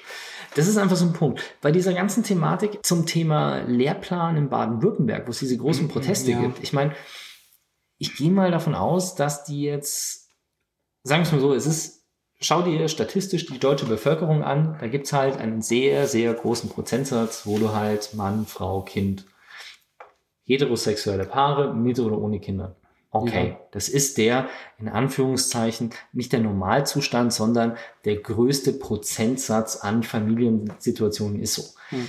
Ich glaube nicht, dass irgendein, oder vielleicht liege ich da auch falsch, aber ich fände es jetzt nicht vernünftig zu sagen, okay, wir haben jetzt sechs Unterrichtseinheiten, davon geben wir eine für normal, für normale in Anführungszeichen Paare, eine machen wir für Schwule, eine für Heteros, eine für äh, Transgender-Männer, die jetzt mit äh, schwulen Männern zusammenleben, sondern ich meine, es, es ist ja eine Sache, ich meine, man muss es ja nicht das klingt jetzt auch total bescheuert wahrscheinlich, aber man muss es ja nicht übertreiben und alles bis ins letzte Detail jede Variante durchleben oder Nein. durcharbeiten. Aber ähm, einfach ähm, mal diese Thematik. Das, das, das ist da, ja auch nicht die Aufgabe von, von, von Schule, beziehungsweise kann Schule das ja auch gar nicht leisten. Ich meine, also unsere Schule konnte, meine Schule konnte mir nicht mal die, Nach, die deutsche Nachkriegsgeschichte vermitteln, weil dafür nie Zeit war. Weil mhm. wir immer von den aus der Steinzeit bis zum Zweiten Weltkrieg gekommen sind und dann war keine Zeit mehr so, ja, alles, was jetzt nach 45 passiert ist, müsst ihr euch daheim irgendwie ein Buch anschauen, so.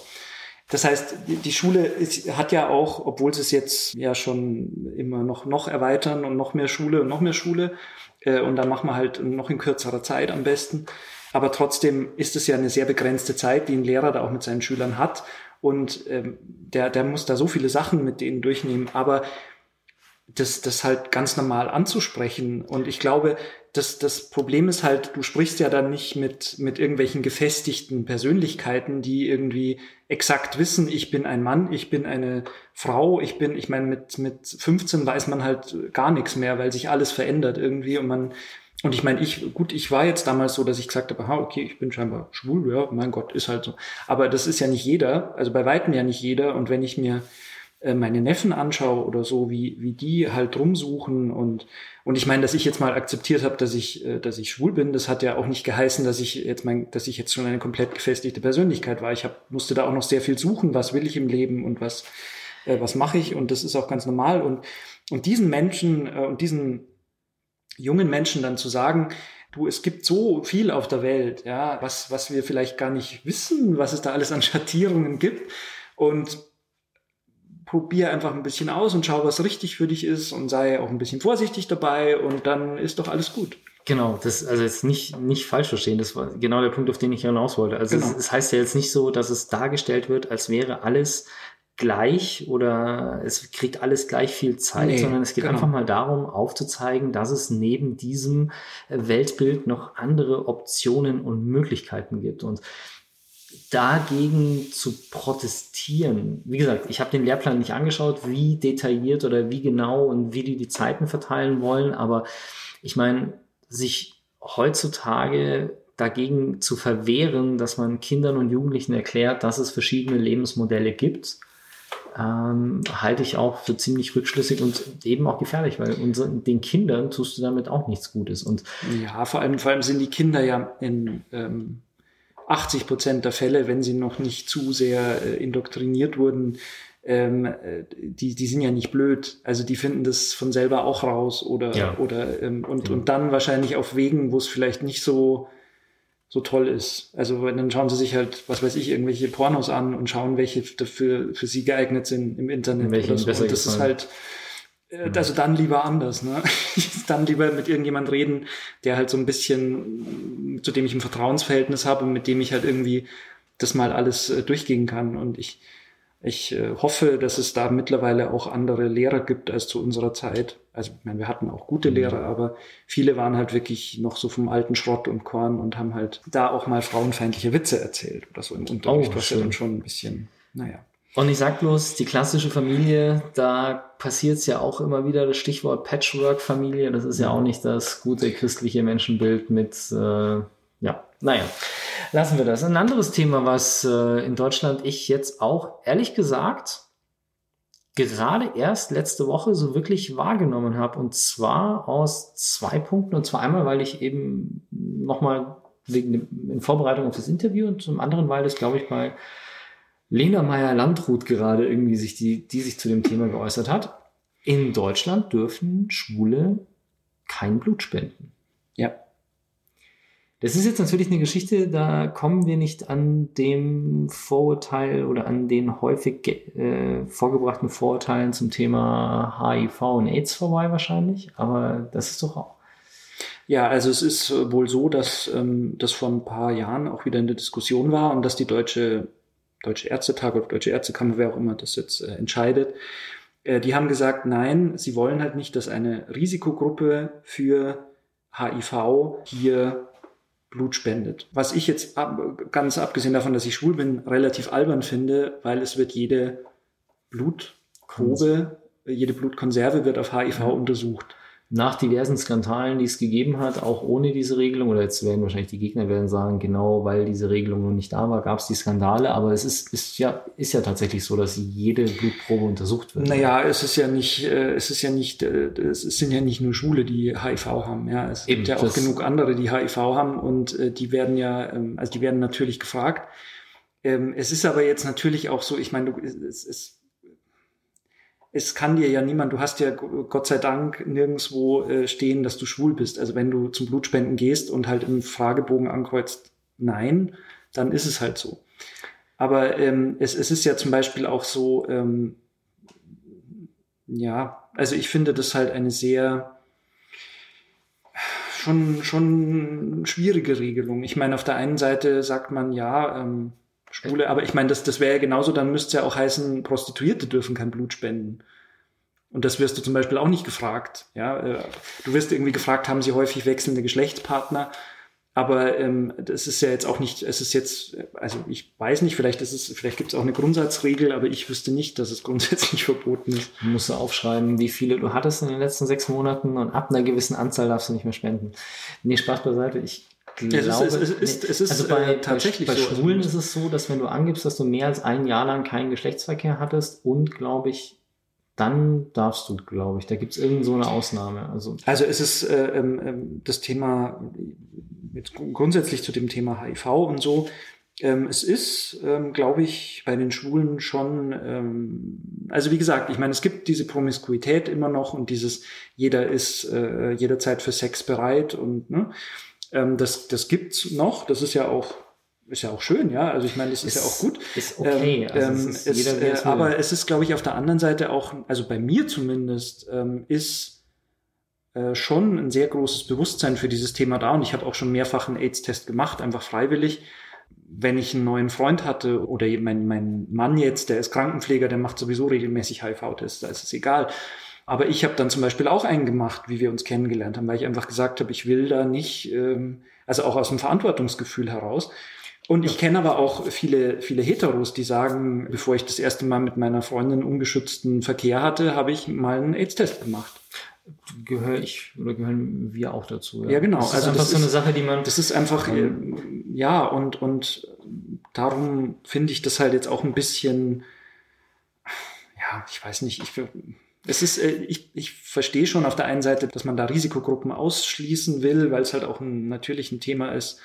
Aber andererseits, ja, also. Ja, es gibt halt zu wenig Blutspender. Genau. Und jetzt haben wir eine Gruppe der Bevölkerung, die auch, ich weiß gar nicht, kannst du es in Prozent ausdrücken? Weißt du, wie viel? Ja, man sagt so zwischen 5 und 10 Prozent. Sowas. Also es ist jetzt nicht mal, eine, nicht mal eine besonders kleine Gruppe der Bevölkerung, sondern wir schließen diese Gruppe komplett aus. Wir haben zu wenig Blutspender und wenn die, die gerne die aus der Gruppe von Schwulen und Lesben, die gerne, beziehungsweise nur Schwule ausgeschlossen und auch Lesben. Ich glaube Lesben nicht, weil ja, da ist ja die, das die Übertragungsrisiko ähm, nicht so hoch. Das also, Übertragungsrisiko genau. nicht so hoch. Genau. Gut, jetzt haben wir Schwule, die spenden wollen und denen geben wir die Wahl, entweder du lässt es bleiben, anderen Menschen zu helfen, oder du verleugnest, was du bist dann kannst du dich durchmogeln, aber machst du es eigentlich nicht richtig, weil wir wollen dich nicht. Wir würden dich nehmen, wenn du bereit bist, dich zu verstellen. Genau. Ist halt auch so ein Thema, dass man, ähm, ja, was soll man sagen? Ja. Aber das ist, na gut, ich meine, mit, mit Ärztekammern und so, ich meine, Benne ist Krankenpfleger, der hat äh, seine, ähm, also hat sehr nette Kollegen als Ärzte, aber diese ganze Ärztekammer und so, das ist wohl ein sehr, äh, eine Lobbyorganisation halt, die, okay. die äh, natürlich auch verschiedene Interessen vertritt und da weiß man auch nie so genau, was ist daran jetzt politisch oder was ist da jetzt wirklich aus einer fachlichen Sorge heraus. Und wahrscheinlich hat, hat sich da auch vermischt in gewisser Weise, aber gut. Kommen wir zu einem schöneren Thema. Hm. Ja, die Ehe für alle. Nach langer, langer ja. Zeit und langer Diskussion haben wir es trotz überfallartig einer christlichen, einer christlich, äh, wie nennen sich christlich-soziale Union, christlich-demokratische christlich-demokratische Union. Union sind die auf großer Ebene genau, haben wir es durch oder endlich geschafft. Die Ehe für alle Schwule dürfen heiraten und ihr habt es letztes Jahr auch gemacht. Mhm. das ist ein großer Schritt nach vorne, würde ich sagen, für die Gleichberechtigung. Also ja. Wir gehen jetzt mal gar nicht auf die ganzen Steuer- und Adoptionsgeschichten ein, weil ich glaube, da gibt es immer noch Unterschiede. Nein. Gibt es nicht? Nein. Ah, okay. Also es gab, das Lustige ist ja eigentlich, es gab eigentlich vorher auch schon keinen Unterschied mehr. Ähm, mhm. Es war bei der Adoption so, dass du, also Okay, wir gehen doch drauf ein. Entschuldigung, aber also nur, nur, nur ganz kurz, es war wohl, äh, weil das eigentlich eine ganz lustige Geschichte ist. Es ist halt so, du kannst ähm, Vorher musstest du Vor, einzeln vorher musstest du, genau, du musstest, durfte der zweite Partner es waren, Es waren zwei, zwei Verwaltungsakte. Du bist, in, äh, du bist reingegangen, hast gesagt, hallo, ich würde jetzt gerne hier schriftlich niederlegen, dass ich mein Kind adoptieren würde. Dann, aha, okay, ja gut, dann so. Dann bist du rausgegangen, bist mit deinem Partner wieder reingekommen, so, hallo, mein Partner möchte gerne mein Kind äh, nachadoptieren. Also das ja. konnte, waren also zwei unterschiedliche genau. Verwaltungsvorgänge, aber im Endeffekt konntest du zusammen ein Kind adoptieren. Es war halt ein bisschen komplizierter. Und jetzt ist es halt so, jetzt gehst du halt hin und sagst, ich und mit dem bin ich verheiratet, der macht's auch so. Optimal. Genau. Ja, wie reagiert das Umfeld drauf? Weil es ist immer noch so eine Geschichte, wo es natürlich heißt, okay, da kommt jetzt, ich sage jetzt mal, die Rechte übertreten wieder so eine Schwelle in Richtung Gleichberechtigung. Und ich glaube, da ist, es kommt das Argument auf, dass ja, Schwule sind akzeptiert, die dürfen auch zusammen sein und genauso wie alle anderen in der Gesellschaft leben, aber die Ehe ist einfach etwas zwischen Mann und Frau und das darf nicht gleichgestellt sein. Habt ihr, wie wird euch da, wie wird auf euch reagiert, wenn ihr das? Äh, ähm, also ich muss sagen, wo ich ja nicht so ganz wusste, wie, wie man halt darauf reagiert, ist halt einfach in so deutschen Amtsstuben, sage ich jetzt mal, ja, also weil mhm. das ja doch ein, also ich habe gedacht, wenn irgendwie was kommt, dann kommt halt da vielleicht so ein, also ich habe hab mir jetzt nicht, dass uns da irgendwelche Steine in den Weg gelegt werden, soweit habe ich mir gar nicht vorgestellt, aber dass halt jemand zumindest grummelig oder kurz angebunden ist. Und ich muss sagen, ich habe halt das exakte Gegenteil erlebt. Also wie gesagt, ich meine, ich kann da in keinster Weise für jeden sprechen und ich kann mir vorstellen, dass es sowas auch gibt. Ich meine, es gab ja damals schon bei der eingetragenen Lebenspartnerschaft, dass Bayern dann diesen Sonderweg gegangen ist mit, ja, man muss es aber beim Notar machen, man darf nicht aufs Standesamt, um sozusagen äh, so als eine Stein in den Weg zu legen. Aber jetzt, ähm, also es war erstens mal super organisiert. Es ist halt jetzt für alle so, dass da nicht mehr steht Ehemann und Ehefrau auf den Formularen oder auf dem, auch im Computer, sondern es steht da Eheschließender 1 und Eheschließender 2. Und du darfst dir halt aussuchen, was du bist, also Nummer 1 oder Nummer 2. Und okay. das steht da jetzt einfach halt für alle. Also das ist halt eigentlich eine Gleichberechtigung. Und das ist jetzt natürlich ein bisschen, ja, da hat sich was verändert. Ähm, ja, es steht halt jetzt nicht mehr dort Ehefrau und Ehemann ist aber, war aber auch nicht jetzt meine Entscheidung oder, oder die Entscheidung der Schulen, sondern war die Entscheidung der Verwaltung, dass das halt so einfach einfacher zu regeln ist. Früher war es wohl tatsächlich so, dass einer von uns jetzt hätte sagen müssen, er ist Mann oder er ist Frau, also als mit dieser eingetragenen Lebenspartnerschaft, weil das halt noch nicht, da waren diese Computersysteme noch nicht so weit. Jetzt Aha. zur Ehe für alle ist es scheinbar relativ schnell gegangen. Da kann man jetzt auch überlegen, das Zufall oder war das jetzt, hat es jetzt so lange gedauert oder war es jetzt einfach Sind so? noch die Nachwirkungen von der eingetragenen Lebensgemeinschaft? Man weiß es Dass man das gleich mitgeändert hat? Also wir, wir sind da reingekommen, äh, wir waren halt, ähm, wir wollten halt auf dem Land heiraten und haben dann erfahren, okay, wir müssen zuerst in München unsere Ehe anmelden, bevor wir woanders so, dann musste äh, mein, mein äh, Ehemann, der kommt aus dem Saarland, der musste dann im Saarland erstmal eine Geburtsurkunde abholen. Und ich habe dann gesagt, ja, ich gehe schnell mit und saß halt dann vor dieser Amtsstube in diesem kleinen Rathaus, wo eh nichts los war. Und ich habe da, glaube ich, echt eine halbe, dreiviertel Stunde oder so gewartet und habe gedacht, was ist denn da los und so und Dings. Und findet der, muss der noch irgendwie die Karteikarten durchsuchen oder keine Ahnung. Und dann war es wohl wirklich so, ähm, dass der halt einfach mit diesem saarländischen Beamten auch auf dem Land, ja, und Dings. Und da hat der halt wohl einfach eine halbe Stunde gequatscht und die haben sich Beamtenwitze erzählt und haben halt auch darüber gesprochen und der hat gesagt, ja, sie könnten ja jetzt auch die Ehe hier anmelden. Ja, mein Mann ist draußen. Ja, dann holen sie ihn doch rein. Ja, aber der hat doch jetzt sein Zeug mit dabei. Ja, dann ist blöd und so. Hm. Also, ne, und, und dann, dann sind wir hier in München reingegangen und die hat gesagt, ja, wo, wo kommen Sie eigentlich her? Ja, aus Niederbayern. Aus Nied, ich bin doch auch aus Niederbayern. Super, ich schicke das sofort weg. Und ja, also das war so irgendwie, und dann sind wir hier äh, äh, jetzt auf dem Land ins Standesamt und haben irgendwie so, ja, wir möchten halt, ah ja, ja, mh, ja, ach, das kann dann wahrscheinlich nicht ich, das macht dann mein Kollege oder so. Eigentlich so ein bisschen schade.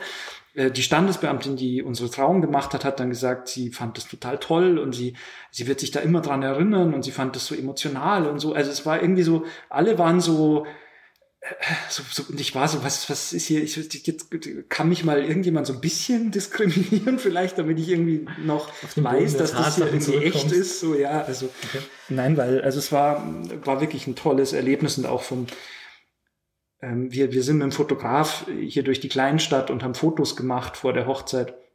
Und es waren alle Leute so, ah, ihr schaut so gut aus und Ding, also es waren echt nur so positive Sachen. Die Leute haben aufgehört, Fenster zu putzen, weil wir drunter standen. Und dann so, nein, sonst tropft's euch ab oder so. Ich höre kurz auf und so. Und also es war echt. Ähm, und dann, wir waren halt dann schon ein bisschen so das Stadtgespräch, aber auf eine freundliche Weise. Und das fand ich einfach so wow. Und gleichzeitig muss ich aber auch sagen, es gibt ähm, schon auch noch so auf dem Land, jetzt so in so einem kleinen Dorf oder so, weiß ich halt nicht, ob ich da so also wenn das jetzt noch kleiner wäre, das ist ja jetzt hier eine kleine Stadt, mhm. aber wenn es jetzt so noch ländlicher wäre und so wirklich auf dem Dorf und vielleicht auch in einem anderen Umfeld, ähm, weiß ich nicht, ob ich da auch so mit so einer Offenheit da hingehen würde oder ob ich da nicht mit einem anderen Gefühl auch hingehen würde.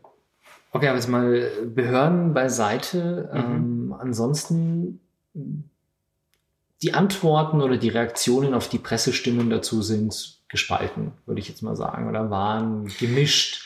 Naja, Kommt es bei euch auch so was Gemischtes an oder ist es einfach so, dass es die Leute entweder gar nicht interessiert oder sagen, ja, gut, passt oder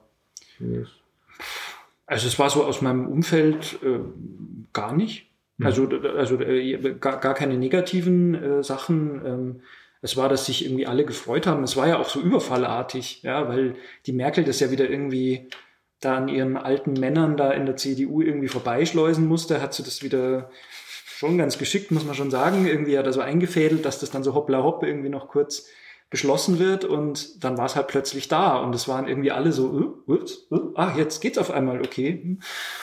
Ja, also das war ein äh, toll, tolles Gefühl. Ich war damals, bin damals, war damals zufällig in Heidelberg und da sind halt die Leute also das war wirklich so, so Jubelzüge durch die Straßen irgendwie. Ah, okay. Sind mir da entgegengekommen mit die Grünen natürlich und die, äh, was weiß ich, ÖDP oder was auch immer. Und die haben alle, yeah, yeah. Und haben sich alle total gefreut und ähm, so soll es sein. Dann, also ich habe bis jetzt wirklich nur positive Sachen erlebt. Ja, also ich, aber ich, ich wie gesagt, ich finde es möchte da schon immer ein bisschen gerne sagen, okay, beschwichtigen. Ich genau, bin da vielleicht nicht, nicht das Beste. Also ich finde es toll, dass sowas heutzutage möglich ist, dass man sowas erleben Klar. kann. Und ich bin da auch wirklich ein großer, also ich bin in, in dem Sinne wirklich ein Patriot, dass ich mir denke, wow, wohin wir Deutschen da gekommen sind in den letzten 75 Jahren ist schon ganz schön beachtlich, würde ich sagen. Ich habe dich im Vorgespräch ein bisschen abgewürgt, weil ich gesagt habe, das musst du, musst du on record erzählen. Du hast angefangen mit Hotelbuchungen. ja, Hotelbuchungen. Die Story würde ich jetzt gerne noch hören. Ja, Hotelbuchungen sind, sind natürlich immer nett, weil man ja sozusagen ein Doppelbett bucht, aber dann ja nicht gleich gefragt wird, wer da mitkommt. Und wir, also es gibt, das war halt am Anfang, relativ am Anfang unserer Beziehung, also so vor sieben Jahren oder so, waren wir in ähm, auf, auf Guernsey, auf den Kanalinseln, also britisches äh, Territorium. Und da die Briten ja damals noch glücklich und gerne von den Vorzügen der EU äh, profitiert haben, haben sie da lauter Polinnen angestellt, weil sie halt äh, nicht gerne offensichtlich Betten machen, die Briten. Jetzt müssen sie es bald wieder selber machen, selber schuld. Und diese und Polinnen, na ja, also ich, das ist jetzt vielleicht auch ein bisschen Klischee, aber Polen ist ja jetzt halt ein relativ katholisches Land auch und ähm, damals gab es zwar noch nicht diese schreckliche Peace-Regierung, aber trotzdem war das halt schon immer so, dass man sich gedacht hat, na ja, bei Polen, die sind da vielleicht jetzt nicht so, das vielleicht weiß ich nicht. Ja? Ich habe auch, ich habe sehr viele Polen kennengelernt, die da sehr offen sind, aber ich habe gedacht, na, schauen wir mal. Und äh, dann kamen wir halt dahin und hatten halt ein Bett mit zwei getrennten Betten. Ja? Und äh, also ein, ein, ein Doppelzimmer mit zwei Einzelbetten. Genau, ein Doppelzimmer mit, danke. Also ein kein Double Bed, sondern ein Twin Twin Bed. Bed genau. Und ähm, dann bin ich halt runter und habe gesagt, ja, is there a chance for a, for a double bed? Und dann hat sie so kurz, dann war so kurz Stille. Und dann hat sie mich so ganz falsch angelächelt und hat gesagt, no sorry, all full. Wo ich mir so gedacht habe, so, Okay, ja, ja. dann haben wir die Betten zusammengeschoben. Ich durfte in der Ritze schlafen und bin dann irgendwann sind die Betten auseinander du und ich bin auf dem Boden. Ja, also das war der Klassiker. Ähm, sehr lustig. Ja. und ähm, das war aber jetzt auch so. Also ich meine, ich habe mir auch gedacht, Gott soll nichts Schlimmeres passieren. Äh, lustig war es, wir waren mal in der Pfalz in einem Weinhotel und da war dann so eine schöne Karte auf dem Zimmer. Sehr geehrter Herr und sehr geehrte Frau, herzlich willkommen in Ihrem Traum-Romantikzimmer. Na, na, na, na, na. Also das sowas ist, kriegst du halt dann immer wieder. Und wir sind halt schon so beim Einchecken, hat uns halt die Dame so ein bisschen erschrocken angeschaut und wir dachten halt so am Anfang, okay, hm, aber wahrscheinlich hat sie so erschrocken geschaut, weil sie wusste, was das da auf dem Zimmer Karte, auf Karte Zimmer steht. Liegt, ja. Und so, ja. Aber ja, also es waren, das sind halt so Kleinigkeiten. Aber grundsätzlich, Mai, also ich meine, so ein Hotelpersonal, die sind wahrscheinlich auch einiges gewohnt und da ist sowas schon relativ normal für die. Okay, zu guter Letzt. Schade, schon vorbei. Ja. Was sind die Fragen, die dir immer wieder gestellt werden? Jetzt kannst du sie ein für alle Mal beantworten. Die Fragen, die mir immer wieder gestellt werden. Ich hätte eine zum Aufwärmen. Ja, bitte. Tanzt ihr? Ja. Ich mache nämlich gerade einen Tanzkurs mit meiner Liebsten. Also du meinst jetzt äh, ähm, äh, ähm, Standardtanz? Standardtanz, lateinamerikanisch mhm. Tanz, also so Walzer, Cha-Cha-Cha, sowas. Wer führt bei euch? Wechselt ihr euch ab? Oder weil ähm, das ist einfach eine Situation, du brauchst und die klassisch, also beim Tanzen klassisch, der Mann führt, die Frau folgt. Ja, ja, ja, das ist klar. Das ist, das genau. ist, äh, das da ist nicht, nicht demokratisch. Nein, genau, nein. Das, äh, das ist einfach nicht demokratisch. Nein. Ähm, ja, äh, nee, also Standardtänze mache ich mit Benne tatsächlich relativ selten. Wir haben es auf unserer Party ja gemacht mhm. und da hat sich's, glaube ich, ganz gut. Also da wir beide relativ stur sind, hat sich dann aber auch mal mittlerweile gelernt haben, auch mal nachzugeben, hat sich dann immer so ein bisschen, glaube ich, die Waage gehalten. Also ich glaube, könnte jetzt nicht sagen, dass. Ähm, aber ja, ich meine, das macht man halt aus. Und ich meine, mittlerweile ist es ja auch so, warum sollte man in einer Mann-Frau-Beziehung nicht mal sagen, okay, die Frau führt, ja, ist vielleicht auch mal ganz spannend, ich weiß es nicht. Also ich glaube, es ist in unserem Tanzkurs ist allen klar und es wird auch immer wieder betont, dass liebe Frauen, ihr lasst euch jetzt mal führen. Das könnt ihr dann wieder umstellen, wenn ihr hier rausgeht, aber jetzt werdet ihr geführt. Weil, glaube ich, dieses, dieses Rollenbild von der Mannschaft ja. an und die Frau huscht, äh, mhm. das ist zumindest bei uns in der Tanzschule, gibt sich da mhm. keiner mehr der, der Situation. Ist ex wobei ganz ja, im Gegenteil. Ist immer so, ja, also, Mädels, jetzt aber bitte es ist natürlich, es wird natürlich in der Öffentlichkeit immer so dargestellt, aber ich habe mich letztes Mal wieder mit einer Frau drüber unterhalten, die auch gesagt hat, im Endeffekt zu Hause hatten die Frauen ja schon äh, lange Zeit die Hosen, also haben die ja schon lange Zeit eigentlich die Hosen an. Hm. Und oder hatten sie vielleicht sogar immer an. Und also in vielen Beziehungen, ich meine, in den ganz schlimmen, wo sie dann geschlagen werden und so, da wollen wir jetzt mal nicht drüber nee. reden, aber ähm, so in einer Standard-Ehe oder so ist es ja nach außen hin so, dass die Frau, glaube ich, auch oft so sagt, so, ja, ja, jetzt lass man mal ein bisschen da den Macho raushängen, ne? Und wenn genau. er dann daheim ist, dann ist er schon wieder dem Pantoffel.